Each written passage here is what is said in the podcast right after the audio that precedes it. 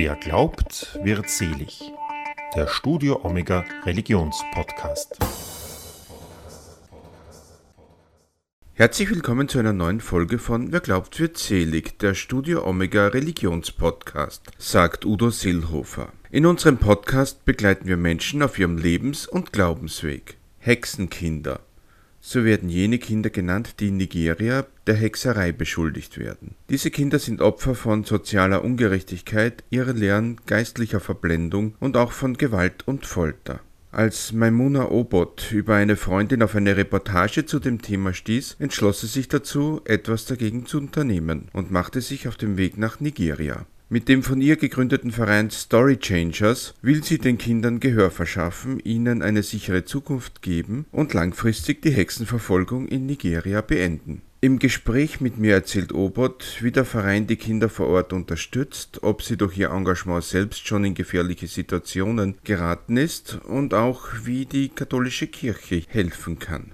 Dein Buch trägt ja den Titel Mein Leben für die Hexenkinder.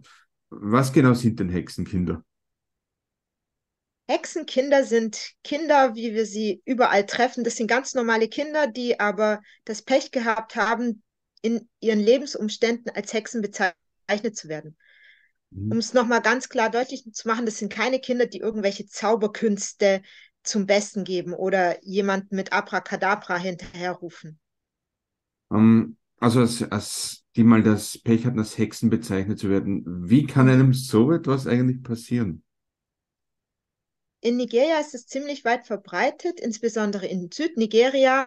Da gibt es ganze Predigtreihen von Pastoren zum Thema Hexen, zum Thema Dämonen, Meerjungfrauen und Wasserdämonen, was auch nicht alles gibt. Und das Thema ist dort sehr präsent. Das kann man sich so vorstellen, wie zum Beispiel in, in, in den deutschsprachigen Gebieten ist äh, ein, ein, beliebtes Thema derzeit zum Beispiel die Genderfrage und Frauen-Mann. Ne? Da mhm. machen sich viele drüber Gedanken, in vielen Gemeinden gleichzeitig. Und in Nigeria machen sich alle gleichzeitig Gedanken drüber, wer ist die Hexe, die mir Böses im Leben getan hat wie kann ich das herausfinden, wie kann ich vermeiden, dass die Hexe weiterhin auf mein Leben einwirkt. Und mhm. das ist das vordringliche Thema. Und äh, viele Pastoren, Gemeindeälteste oder auch Leute in der Gemeinde versuchen dann, da Ratschläge zu geben. Und es kam einfach da dazu, dass jemand mal gesagt hat, das sind insbesondere Kinder sind Hexen, die sind dafür anfällig. Und es war eine Begründung, der konnten sich da die Kinder nicht entgegen nicht dagegen wehren, denn die haben keine Lobby und deshalb sind seit Ende der 1990er Jahre Kinder als Hexen verrufen. Wie bist du denn auf dieses Thema gestoßen? Also ich habe einfach äh, ein YouTube-Video gesehen von der BBC, war das eine Dokumentation über so Hexenkinder und ich hatte davon nie, noch nie gehört. Eine Freundin hat mich darauf aufmerksam gemacht und die hat dann gemeint, du, da müsse unbedingt was tun, das geht so nicht weiter. Und da habe ich gesagt, ja, warum soll ich denn da jetzt was tun? Ich war jeden Tag von Krieg und irgendwelchen schlimmen Dingen, das ist auch sehr schlimm, aber warum soll ich denn da jetzt was machen? Hier, ich bin in Deutschland und das passiert in Nigeria. Ach sie, doch, wir müssen da was tun, weil wir als Christen wissen, dass Gott nicht Kinder verdammt. Gott sagt zu den Kindern, ihr sollt zu mir kommen. Er sagt nicht, dass die Hexen sind. Und da das Christen sind, die die Kinder verfolgen, können wir zu denen hingehen als Geschwister, als Schwestern und Brüder und sagen, hey, lasst uns doch mal miteinander in der Bibel gucken, was da wirklich zu drin steht zu Kindern und zu Hexen und zu Dämonen. Wie schwierig ist es da, zu den Menschen vorzudringen? Da das Thema ja sehr präsent ist und das alle wahnsinnig interessiert. Man also musst dir so vorstellen, die wollen da ständig drüber reden. Wenn du in ein Internetcafé gehst und da sitzen junge Leute, dann unterhalten sie sich darüber, hey, der Pastor hat das und das gepredigt über Dämonen oder Hexen. Was denkst du dazu? Ja.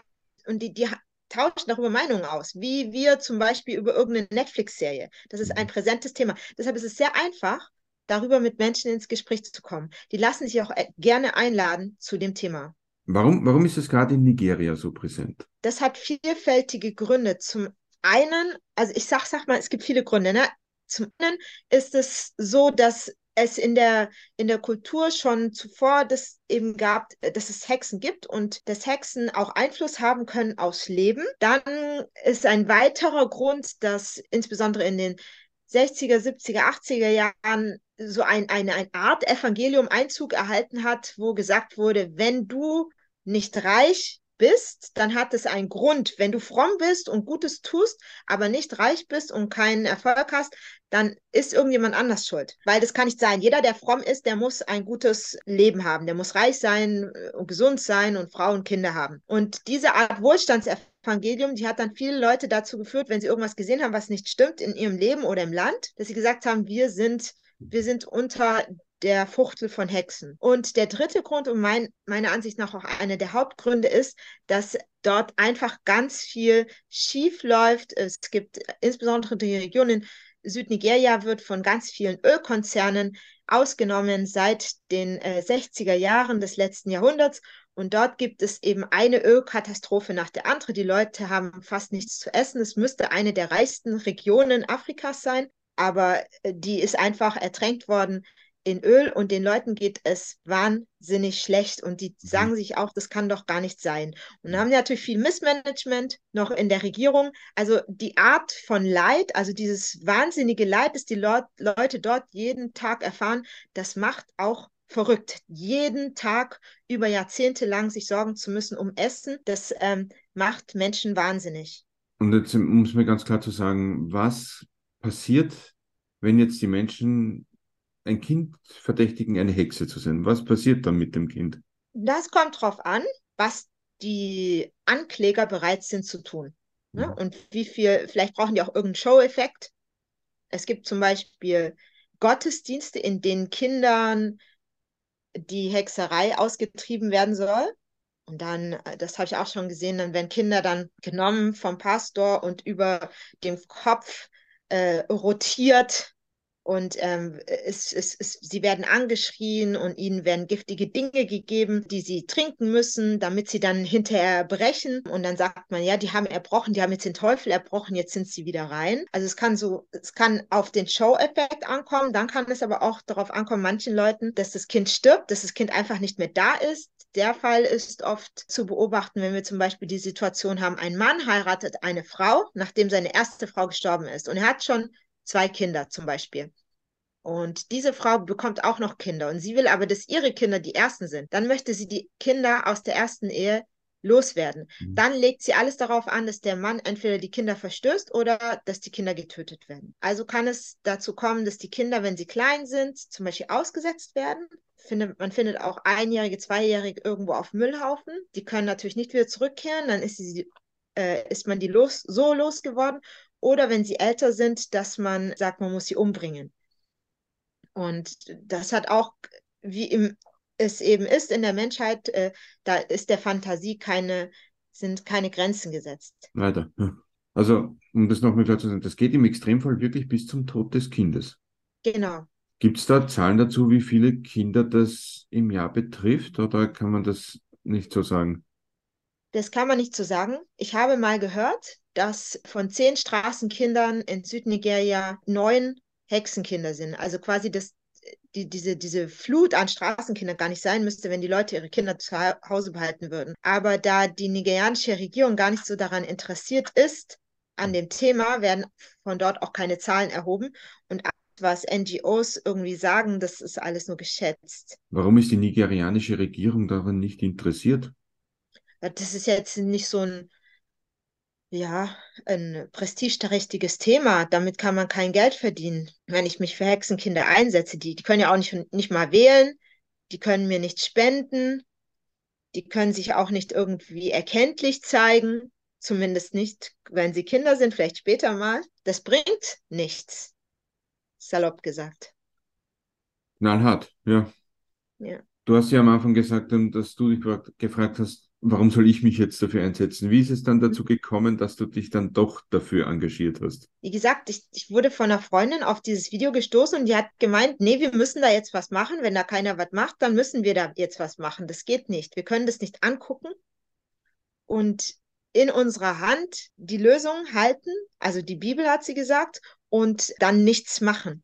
Mhm. Und dann hat sie gemeint, nee, jetzt gehst du einfach mal hin, da ist der Verwandte da. Also ich habe Verwandte in Nigeria, Die hatte ich aber noch nie in meinem Leben vorgesehen und mit denen hatte ich auch gar keinen Kontakt. Also es waren einfach nur Leute, die man, von denen man irgendwie eine Telefonnummer hatte oder die man mhm. über Facebook kannte. So. Und da hat sie gesagt, jetzt musst du mal hingehen. Und äh, ich war zu dem Zeitpunkt, sag ich da mal so Gott gewollt, auch in eine beruflich so eine Sackgasse gelandet und habe gedacht, äh, ich habe ja eh nichts hier äh, Produktives zu tun. Insofern kann ich ja auch mal meinen Urlaub da zu verwenden. Und das habe ich dann gemacht. Genau, bin da hingefahren und habe einfach so ein, äh, das Heim, das ich da in dieser Dokumentation gesehen hatte, aufgesucht, habe geschaut, ob das wirklich so ist, habe mir im Straßenbild da so, ich habe diese Hassprediger gesehen, ich, ich habe Kinder gesehen, die auf der Straße waren. Ich habe selber äh, Kinder aus äh, so Verfolgungssituationen gerettet.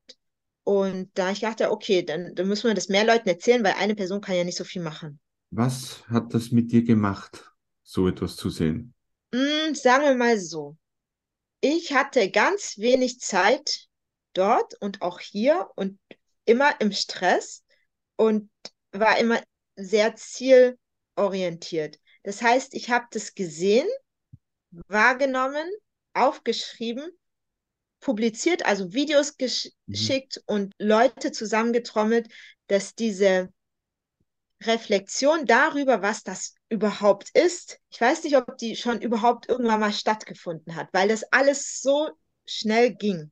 Ne? Man, man, man, man kommt von einer Situation in die andere. Also ich sag mal so, äh, an dem einen Tag rettet man ein Kind, in, an dem anderen Tag versucht man ein Kind wieder seiner Familie zuzuführen. Dabei gibt es fast einen Unfall, dann stirbt man selbst fast, das Kind fast und dann ist wieder das und dann ist wieder das. Also man kam nie zum Nachdenken. Also ich nicht. Mhm. Ja. Du hast gerade gesagt, da stirbt man selbst fast mit einem Unfall. Was genau meinst du da damit? Nee, also da gab es immer Situationen, wir fahren mit dem Mofa und es ist total brenzlig mhm. und man hat Angst um sein eigenes Leben, dann Angst um das Leben eines Kindes, das man begleitet. Ich sage so, es war in dieser Zeit, seit ich davon erfahren habe, bis jetzt, äh, hatte ich noch nie die Zeit, darüber mir Zeit, zu, äh, Zeit dafür zu nehmen, darüber zu reflektieren, was das überhaupt alles ist. Ne? Also ich, es, gab, es gibt so viel zu tun, dass man aus dem Arbeiten für und mit den Kindern gar nicht rauskommt. Sobald eine Kampagne abgeschlossen ist, muss man sie nachbearbeiten, muss man die nächste vorbereiten. Dann gibt es, ähm, ich habe einen Verein gegründet, dann gibt es ganz viel Papierkram mit dem Verein zu tun und äh, zur Reflexion bleibt keine Zeit, sage ich mal so. Aber es gab da durchaus dann, wenn ich das jetzt richtig verstanden habe, auch brenzlige Situationen für dich selber, oder?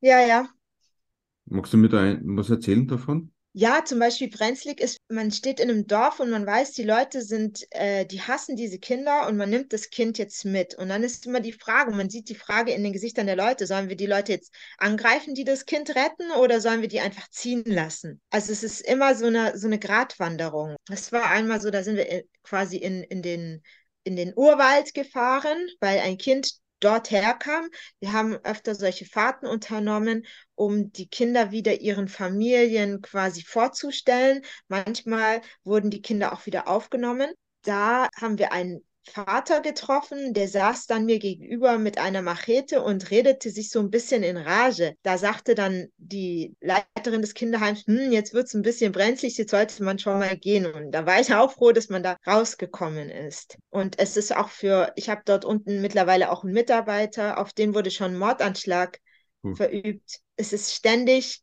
ja ein Arbeiten in einer brenzligen Lage, aber es ist eben doch notwendig. Oder würden sich viele sagen, okay, bis hierhin, aber jetzt höre ich auf. Warum was, entschließt du dich da dazu, trotzdem weiterzumachen?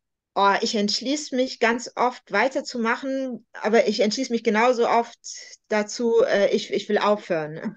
Ich würde sagen, das hält sich die Waage. Gerade letzte Woche hatte ich so eine Situation, da ich sagte, das, das muss jetzt ein Ende haben. Das ist auch viel zu viel Arbeit. Das ist alles ehrenamtlich, ich muss dazu sagen. Das ist jetzt nicht mein Job.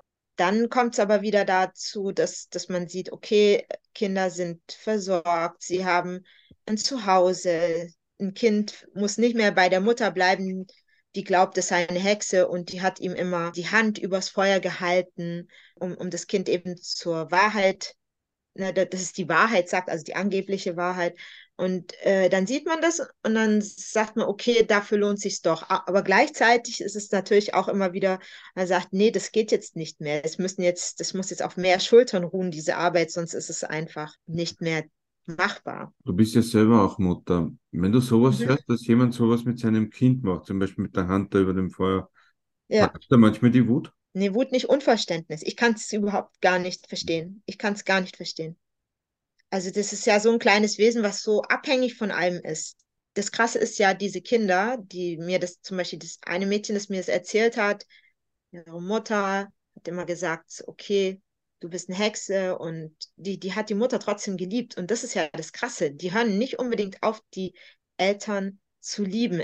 Es sind eher Kinder, die dann 12, 14, 15 Jahre alt sind, die irgendwann sagen, jetzt reicht's mir, ich will nicht mehr gefoltert werden oder äh, das ist echt schlimm, was die gemacht haben. Aber davor, die Kinder so bis, bis so zum 11., 12. Lebensjahr sagen die dann äh, immer, oh, ich bin aber froh, wenn meine Mutter mich zurücknimmt, zum Beispiel. Ja. Du hast ja dann auch Story Changers gegründet. Mhm. Was genau ist Story Changers? Also Story Changers ist einfach ein Verein und den habe ich deswegen gegründet, ähm, weil ich gesagt habe, ja, man muss das auf äh, offizielle Füße stellen. Es kann nicht mein Name sein, der da im Vordergrund steht, sondern das sollte ein Verein sein. Und Story Changers ist aus einem Lied geboren, das die Kinder, die ich da unten getroffen habe, selber gesungen haben und mir vorgesungen haben. Und das, da sagen sie, meine Geschichte hat sich verändert. Ne? My story has changed, weil jemand sich um sie gekümmert hat. Vorher war ich ein verfolgtes Keksenkind und jetzt bin ich einfach ein Junge, ein Mädchen und ich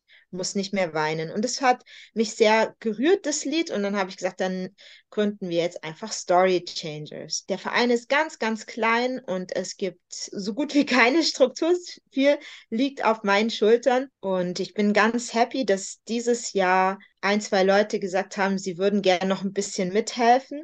Es, das ist immer noch ähm, zu wenig, weil ähm, für so einen Verein mittlerweile, es kommen ja auch Spenden rein muss man, man muss das alles nachhalten. Ich war jetzt zum Beispiel beim Steuerberater und da, da kommt ganz viel, was in Deutschland halt so üblich ist, ne? so, so, so Papierkram ja. einfach auch dazu.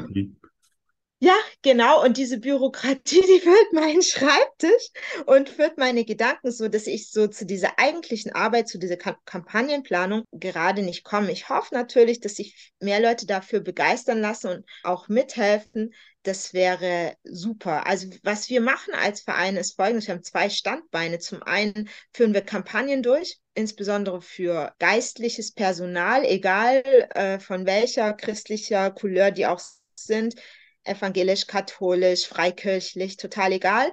Wir führen Seminare durch, alle sind eingeladen. Da geht es darum zu schauen, was ist ein Kind, was sagt Gott zu Kindern? Wie hat Jesus, wie ist Jesus mit Kindern umgegangen? Und das dann gegenüberstellen, wie gehen wir in unserer Gesellschaft, in der nigerianischen, mit Kindern um? Und dann geht es auch äh, peripher auch noch um, okay, was sind Dämonen? Aber das ist nicht das Hauptthema. Es geht eher darum, wie ist Gott mit Kindern umgegangen? So, und dann geht es auch um Kindesentwicklung, normale Kindesentwicklung. Was ist normal? einem Kind was nicht. Zum Beispiel wird oft gesagt, ja, das Kind macht ins Bett und deshalb ist es ein Hexenkind. Und jetzt ist es ja normal, dass auch ein sechsjähriges oder siebenjähriges Kind machen auch noch ins Bett. Mhm. Ne?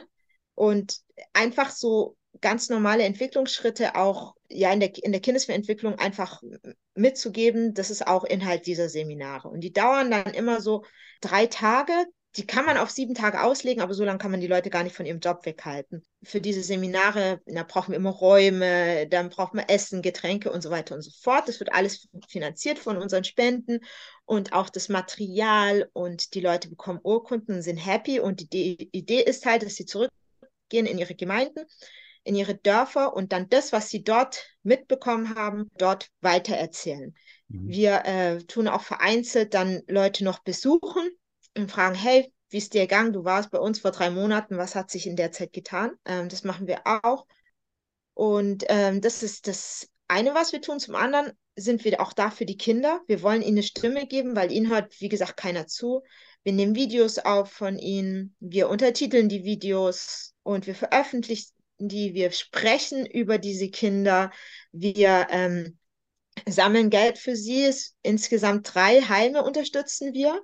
Es sind alles privat geführte Heime, da ähm, der nigerianische Staat ganz wenige Heime hat und in staatlichen Heimen werden diese Kinder nicht gern gesehen, weil ja alle Leute Angst haben vor den Hexenkindern. Mhm. Deshalb kommen die nur bei privaten Leuten unter. Das heißt, diese Heime sind meist, also eins ist zum Beispiel finanziert von einem äh, Bekannten von mir, der ist Brasilianer, wohnt in England und sammelt halt Spenden und sein Heim wird auch unterstützt. Und dann gibt es noch zwei von Nigerianern geführte Heime. Da helfen wir den Kindern eben, dass sie jeden Tag Essen haben, Klamotten, dass sie in die Schule gehen können und so weiter und so fort. Also wir haben gesagt, nur die Heime unterstützen hat keinen Wert. Es muss auch sich an der Situation generell etwas ändern. Wie kann man da in der nigerianischen Gesellschaft dann eine Diskussion darüber anstoßen? Über die Kirche ist es am sinnvollsten, weil in den Gebieten, die eben christlich sind, gehen die Leute einfach jeden Sonntag in die Kirche. Und nicht nur jeden Sonntag, sondern auch Montag, Dienstags, Mittwochs, Donnerstag, Freitag, Samstags. So, Kirche ist einfach der Ort,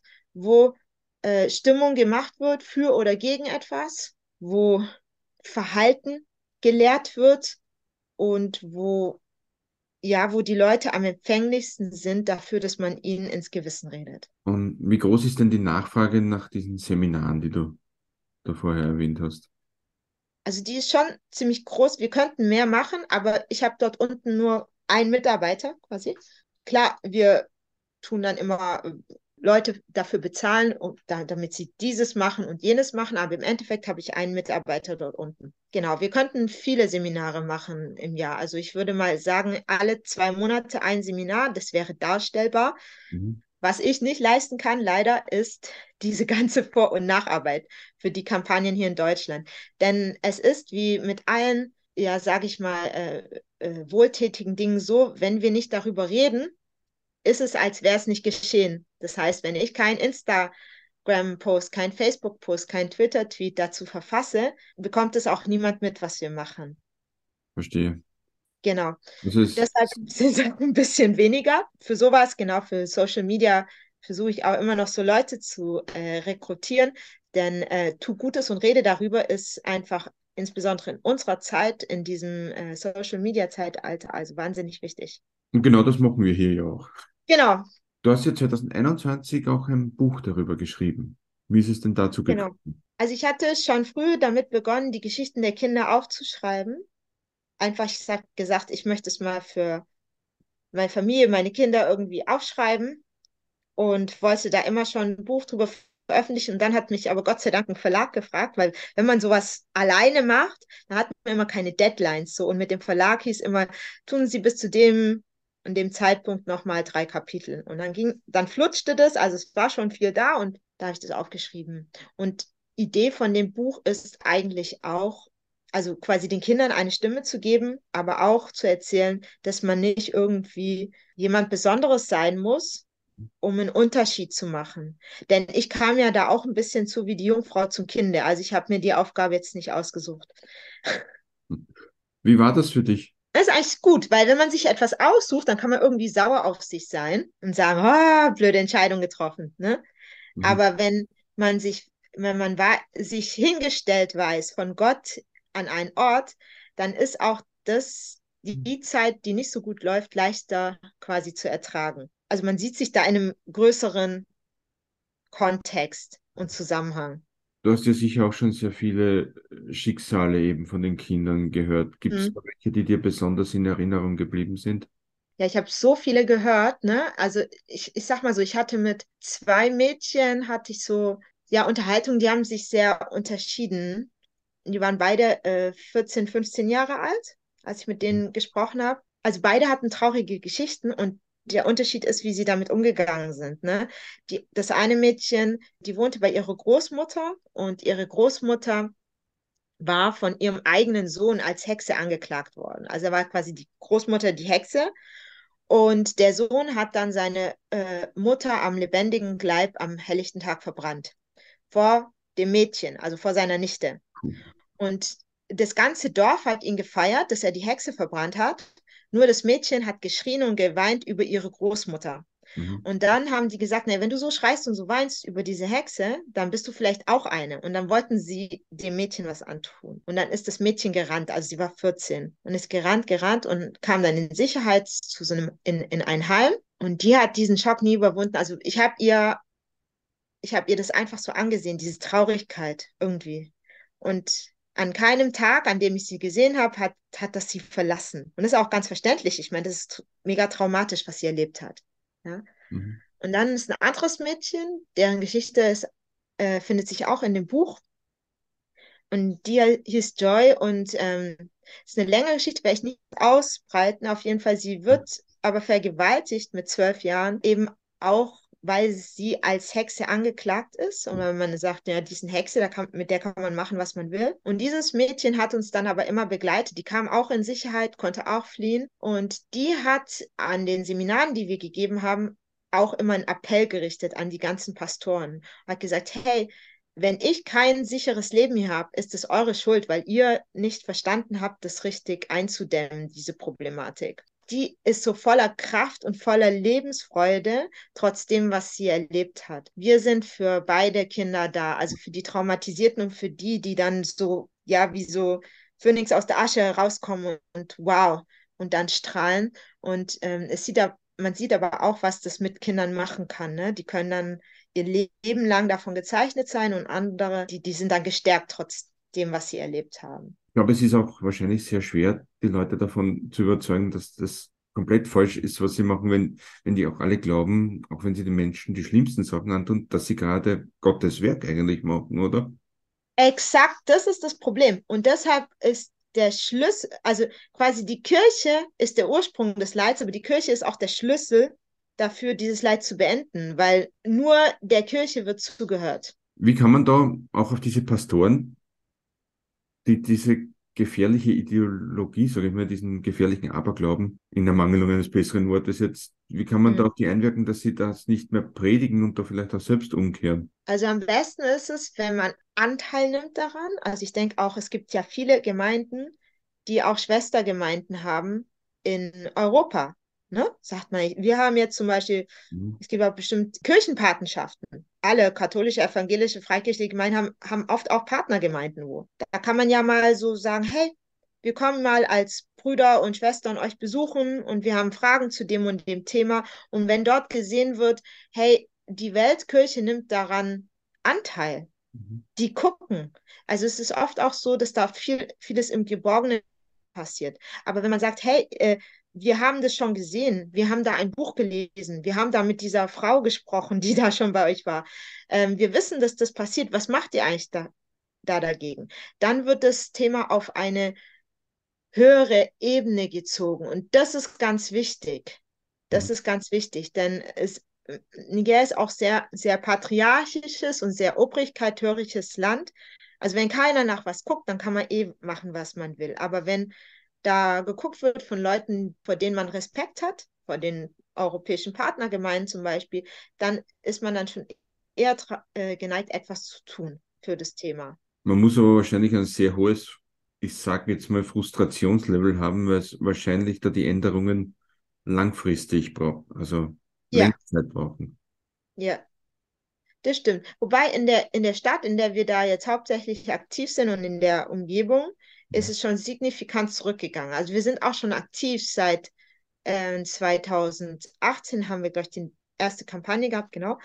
Es gibt weniger Hexenkinder auf der Straße und es ist weniger anerkannt, so zu, also zu sagen, ah, das Kind ist eine Hexe. In dem kleinen Gebiet, also Nigeria ist riesengroß, ja.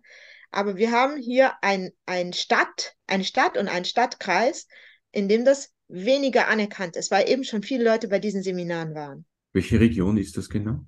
Das heißt Aqua Ibom, also ist quasi der Bundesstaat. Und die Stadt heißt Eket. Von der Größe ungefähr wie eine mittlere Kleinstadt, Tübingen bei Stuttgart. Wie ist das so, wenn man merkt, dass die Arbeit jetzt langsam Wirkung zeigt? Ja, das ist ein sehr gutes Gefühl. Das ist ein sehr gutes Gefühl. Das, das, das ist auch ein befriedigendes Gefühl und zeigt, dass man auf dem richtigen Weg ist. Ist aber auch so ein Gefühl, das so ein bisschen Druck macht. So, ne, jetzt kann man nicht aufgeben, ne, was ich vorhin gesagt habe. Eigentlich würde ich gerne hinspeisen. Also man, äh, Haushalt Kleinkind und noch das, ja. Was ist denn von Story Changers in nächster Zeit so geplant? Was wird da gemacht? Vielleicht auch hierzulande? Welche Kampagnen? Und was mhm. wünschst du dir für den Verein für die nahe Zukunft? Also geplant ist für den Sommer ein Mitgliedertreffen und wir schauen einfach, ja, was kann jeder beitragen, was ist gelaufen im letzten Jahr und was ist noch geplant. Für den Oktober haben wir in Nigeria wieder eine Kampagne geplant und wir möchten auch an diesem Treffen unser neuestes Heim vorstellen. Also seit 2023 tun wir ein neues Kinderheim vorstellen. Und das kam so dazu, dass äh, bei der Kampagne 2020, die ich noch dort unten geleitet habe, äh, jemand auf uns zukam und gesagt hat, hey, ihr müsst auch zu uns, wir haben auch solche Kinder bei uns und wir sind bei dem Seminar, weil wir wollen sprachfähig werden gegenüber die Ankläger. Und dieses Heim unterstützen wir jetzt. Und das wird da auch vorgestellt werden. Dann wird es, ja, ich glaube, zwei Lesungen geben, eine im Bodenseebereich, genau, und in Ravensburg wahrscheinlich ein Konzert. Und wir sind offen für noch weitere Einladungen. Ach ja, in Stuttgart gibt es auch noch eine Lesung im September. Und das Jahr geht so schnell um. Ja. Genau.